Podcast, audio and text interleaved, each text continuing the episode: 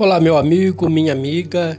Eu convido você para, junto comigo, refletirmos o evangelho deste domingo, que é o de Lucas, capítulo 18, versículos do 9 ao 14, trigésimo domingo do tempo comum.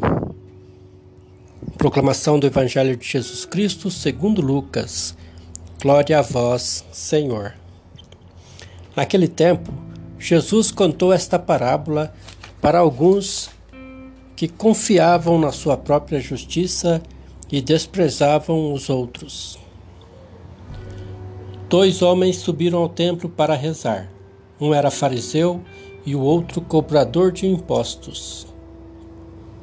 O fariseu de pé rezava assim, em seu íntimo: Ó Deus, eu te agradeço porque não sou como os outros homens, ladrões, desonestos, adúlteros, nem como este cobrador de impostos. Eu jejuo duas vezes por semana e dou o dízimo de toda a minha renda. O cobrador de impostos, porém, ficou à distância e nem se atrevia a levantar os olhos para o céu, mas batia no peito, dizendo: Meu Deus, tem de piedade de mim, que sou um pecador. Eu vos digo: este último voltou para casa justificado, o outro não. Pois quem se eleva será humilhado, e quem se humilha será elevado. Palavra da salvação, glória a vós, Senhor. Irmãos e irmãs, é bela a parábola que Jesus conta sobre o fariseu e o publicano. Mostra-nos o quanto Deus voltou seu olhar de bondade para os mais humildes para os pequenos e abandonados. Ele tem também suas misérias, como manifesta o publicano, mas reconhecem que não podem viver sem a misericórdia divina. Por isso, estão mais disponíveis a acolher o dom de Deus em sua vida. O Evangelho nos ensina a ter a atitude correta. Apresentemos-nos, pois, diante de Deus, de mãos vazias, mas com o coração disposto a acolher a graça, o dom divino. Deus ouve a oração de seus filhos, ele ouve a todos. Com alguns ele fica muito satisfeito, com outros fica no mínimo, no mínimo preocupado. Na história que Jesus contou, Deus se agradou da oração do publicano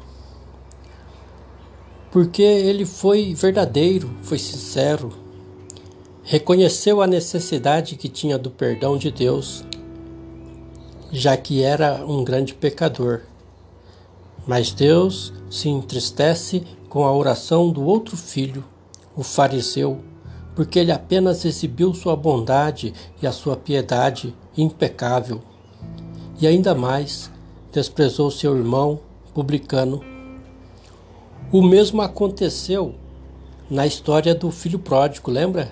O filho mais velho não quis reconhecer o irmão que voltou para casa sem nada.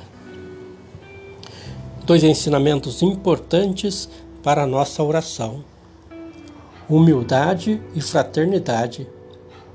É preciso examinar a qualidade de nossa oração.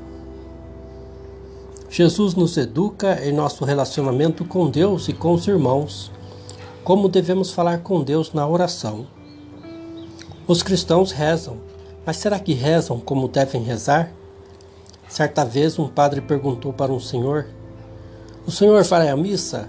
Então o senhor respondeu: Seu padre, eu trabalho demais, não tenho tempo, eu só queria uma bênção.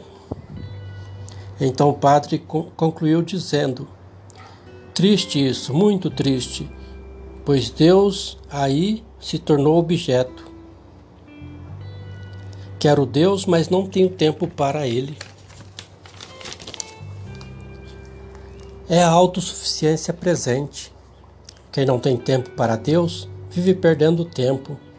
Deus quer de nós um coração agradecido e humilde. Precisamos prestar atenção sobre nós mesmos. Jesus deixa claríssimo que acolhe a oração humilde daquele que sabe o que Deus realmente pode fazer em nossa vida, em sua vida.